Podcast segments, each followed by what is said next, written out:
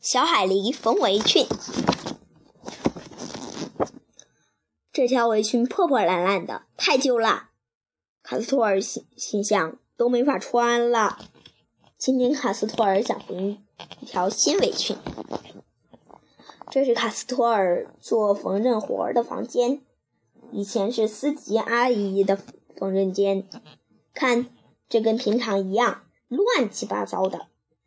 卡斯托尔想找个什么东西，可真不容易。这正是卡斯托尔要找的布料。这块太薄了，这块格子太密了，这个正好。在缝纫间，卡斯托尔先去了洗手间。他带着蓝色布料、晾衣绳，还有木夹子，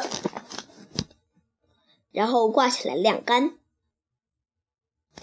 等布料晾干的空档，卡斯托尔美美的洗了个澡。然后他拿出烫衣板和电熨斗，把已晾干的布料烫得平平整整。这会儿，卡斯托尔要开始做裁剪图样了。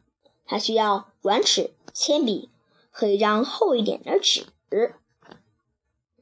先在自己身上量好尺寸，然后把图样画在纸上。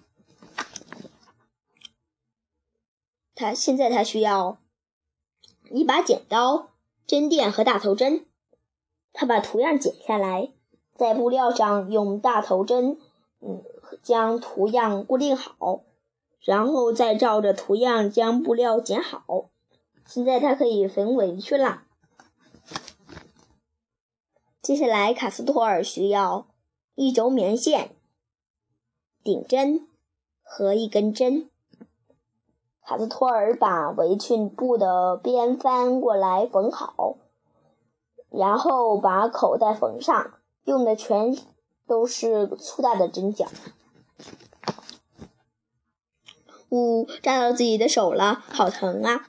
现在好点了，不那么疼了。围裙的边儿都粗粗的缝好了，口袋也缝在之前画好的地方了。现在卡斯托尔坐在缝纫机前，他把边缝的又平又直。然后再缝上口袋，还需要找一根用来系围裙的带子，五颜六色的带子太多了，真难选。行，就用这条吧，颜色挺配，挺配的，蓝色的带子。卡斯托尔把带子缝好了，围裙就要做好啦，只需穿上试试是是否合适。哎呦，太长了！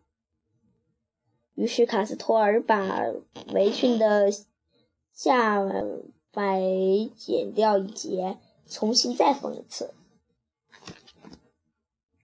然后现在围裙就总算好了。卡斯托尔穿上正合适，新围裙真好看。讲完了，再。